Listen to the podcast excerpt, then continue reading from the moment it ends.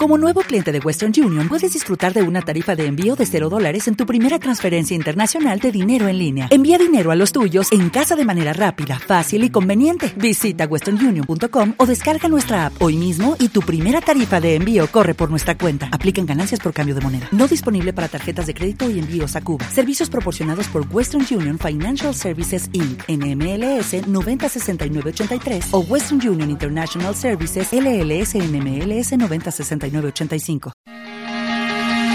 Diario Español de la República Constitucional.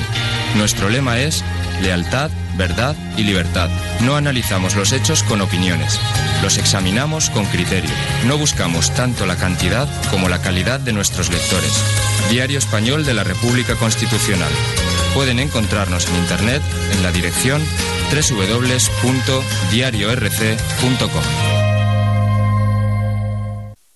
De 8 a 10 y media de la mañana, Libertad Constituyente.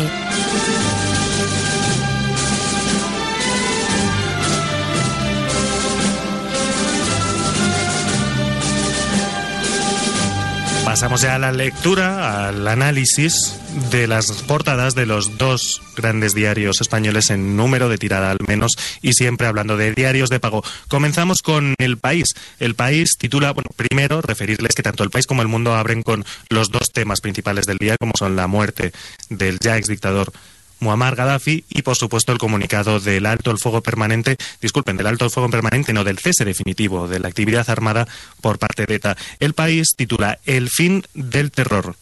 La banda anuncia el cese definitivo de su actividad armada con una declaración que califican de histórica. Destacan el diálogo, la, la pedida del diálogo directo con España y Francia para resolver las consecuencias del conflicto. Por su parte, el mundo es menos optimista y titula ETA alardea de sus asesinatos y emplaza al gobierno a negociar. Respecto al tema de Muammar Gaddafi, el país titula Los rebeldes matan a Gaddafi con el apoyo de la OTAN, mientras que el mundo dice la OTAN da caza a Gaddafi en Sirte y los rebeldes lo rematan en referencia a la aviación francesa que parece ser que fue la que detuvo el convoy en el que viajaba Muammar Gaddafi. Muy buenos días, don Carlos. Buenos días de nuevo. Y bueno, yo quería hacer un comentario sobre, sobre todo sobre las, las declaraciones de, que están provocando el, el cese de la violencia definitivo de ETA que es que todos los políticos y los medios de comunicación parece que están otorgando la victoria a un supuesto Estado de Derecho y a la democracia, cuando sabemos que esto es una victoria del Estado policial, no del Estado de Derecho. Y además, mm, aunque el presidente Zapatero sí que dio las gracias a Sarkozy, realmente no vemos la importancia de la actuación de la policía francesa que sin ella hubiera sido imposible el, forzar a ETA a este abandono definitivo de la lucha armada. Desde luego todos los candidatos, al menos tanto José, José Luis Rodríguez Zapatero como Mariano Rajoy como Alfredo Pérez Rubalcaba, coincidieron también en destacar, aparte de hacer este recuerdo a las víctimas, en destacar el papel de los cuerpos policiales del Estado, como no podía ser de otra manera. Claro, sí, era, simplemente por resaltar que no ha sido una victoria institucional o, democrática, por decirlo de alguna manera, aunque no tengamos democracia, sino que ha sido los cuerpos policiales, ha sido el Estado policial el que acaba o fuerza a ETA a ese abandono. Esperemos en cualquier caso que esto sea una victoria. Tenemos ya al teléfono a José Crespo desde Múnich. Muy buenos días, José. Muy buenos días, ¿cómo estamos por ahí? Un saludo para vosotros y para todos los oyentes. Hola, buenos días, José. Eh, bueno, pues nada, como el viernes pasado hacemos una conexión con Múnich, te, quiero felicitar porque la verdad es que las informaciones que diste la semana pasada se han ido luego plasmando en la prensa a lo largo de esta semana, pero tengo que decirte además que sin la misma claridad y sin datos objetivos como tú nos diste. Felicidades por ello. Eh, bueno, bueno, vale. Sí, bueno, eh, estábamos viendo para mí, o sea, yo tengo contactos por aquí, por Alemania y por Austria, ¿no? Que me facilitan ese tipo de informaciones. O sea, que tampoco soy yo el que, que las busca directamente. Pero bueno, tengo eh, gente, o sea, tengo una red de sociólogos y de politólogos y tal que trabajan con estos datos y conozco a gente responsable pues de estas academias, como os decía, y bueno, fue una información directa. Tampoco me tomó mucho tiempo hacerlo, ¿no? Pero no, no, es, no es cuestión del esfuerzo, sino gracias por la información, a eso me refería. Claro, venga, adelante, José. pues nada. Bueno, pues para hoy os traía otro, o sea, otro tipo de encuestas, ¿no? Como el de la semana pasada, pero esta vez referidas a la percepción política que hay en Alemania y en Austria de su propio, de su propia clase política, ¿no? Ajá. Y es, es un es el IMAS Report que también me ha llegado por medio de estos contactos y tal antes de que se publique. Y bueno, y eh, el impacto es bastante grande, ¿no? Prácticamente el 74%, tanto de los alemanes como de los austriacos, aproximadamente esa misma cifra para ambos países, eh, están totalmente fuera de la política. O sea, rechazan todo el tipo este de eh, componente partitocrática que hay tanto en, en, Alemania como en Austria, ¿no?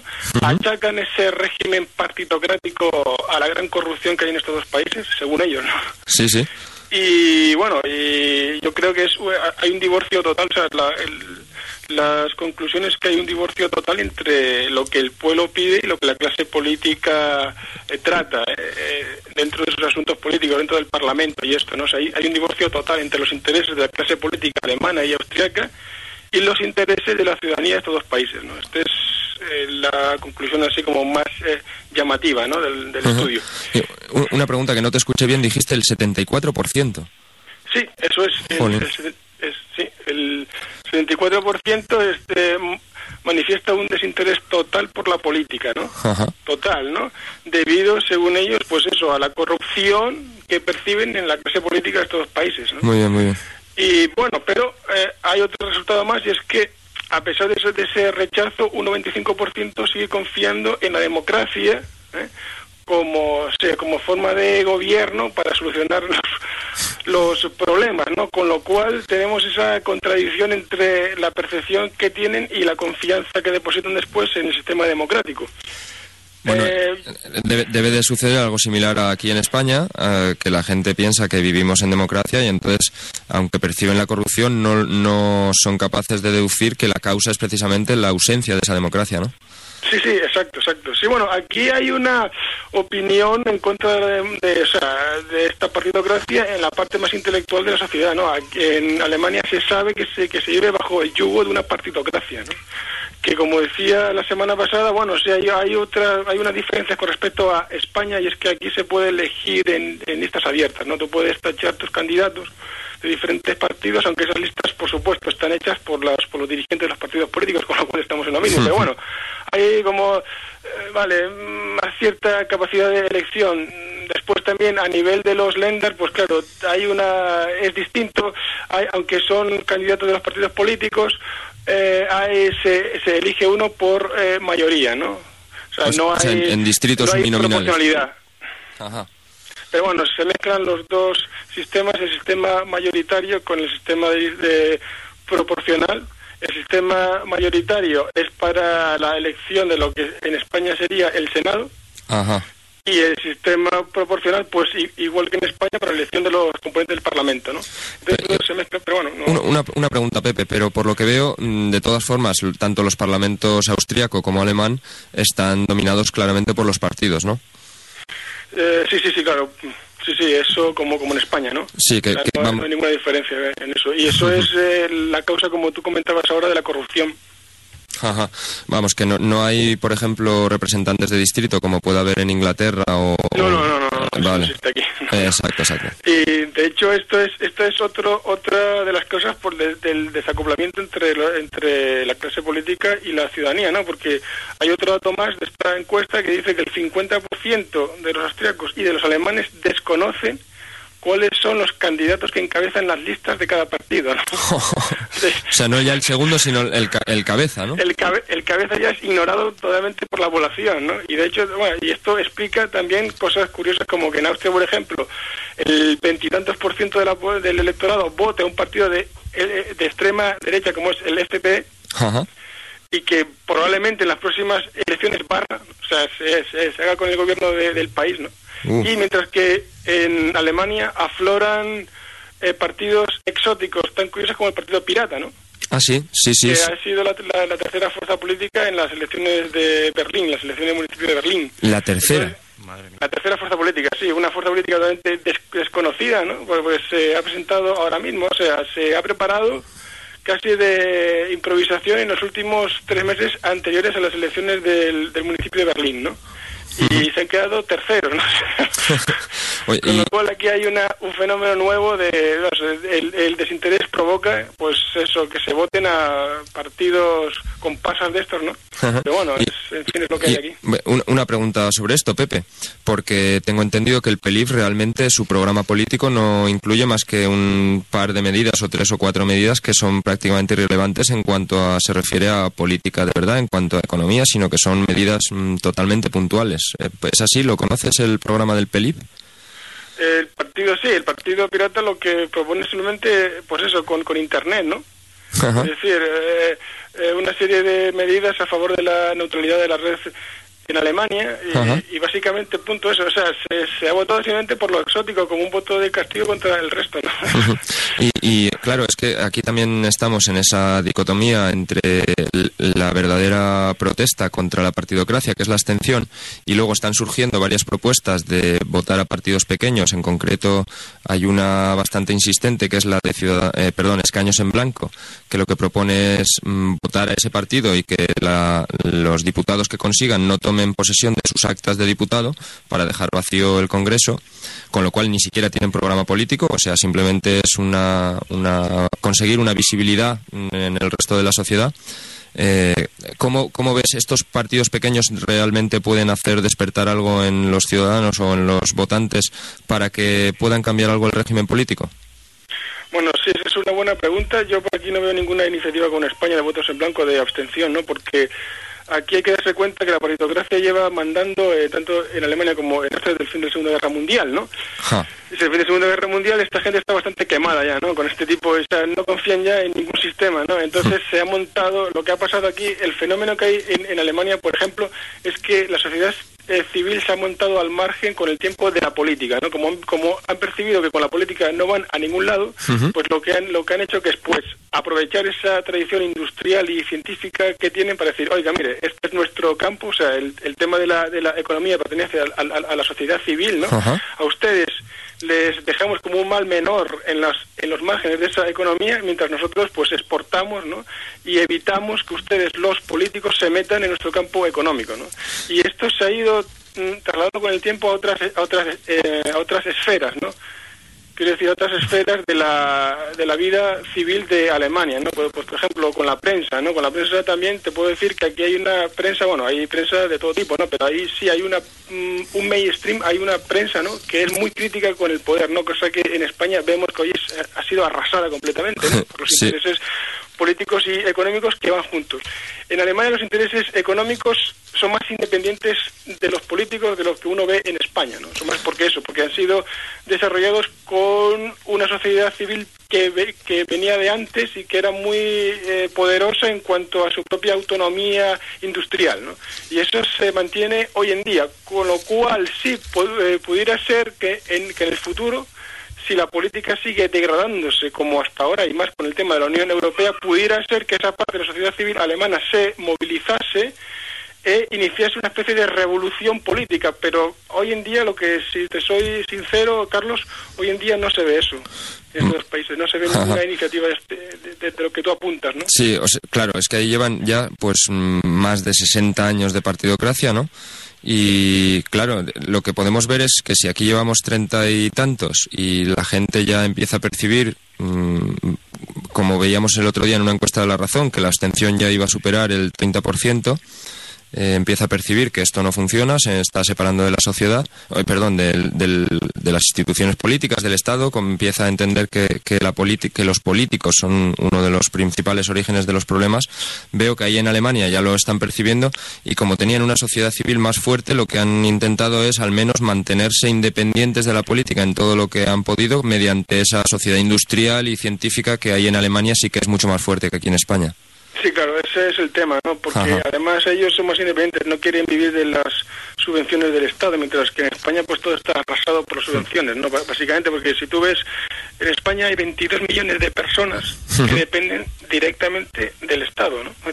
sí, es una locura, sí. o, o, indirectamente a través de, los sindicatos como, o sea, de los dos sindicatos estatales mayoritarios, ¿no? Entonces, claro, está el nivel de dependencia estatal que la gente vota. La gente vota, yo creo, como un funcionario, ¿no? Dice, oye, yo voto, estoy votando aquí mi propio mi propio status quo, ¿no? Dentro de la sociedad sin ese, y ese, ese, status quo, esa posición mía en la sociedad depende de que haya un partido estatal defendiéndome, ¿no?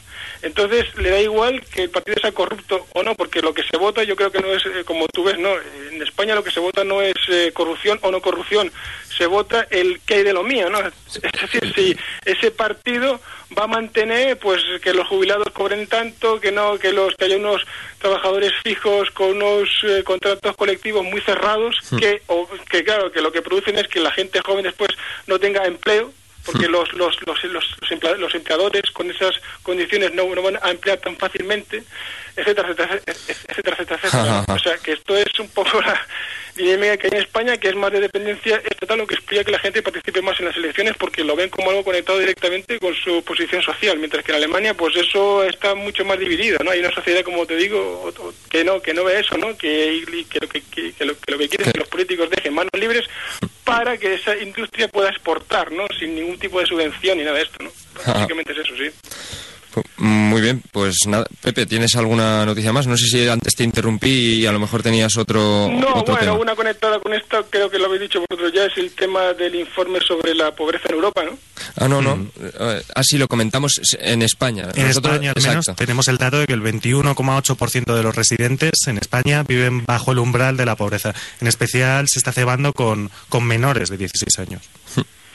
Sí, pues eh, bueno, esa es una noticia que ha sido también corroborada por aquí, ¿no? Con las encuestas que han hecho por aquí sobre la pobreza en Europa, pero eh, comparándolo con todos los países europeos, ¿no? Sí, y España sí, lo que más me ha llamado la atención sobre eso es eh, la gran el gran aumento de pobreza relativa que ha habido en España, ¿no? Que es del 20 cerca del 23% ahora mismo, ¿no? Sí, el 22% decía el titular.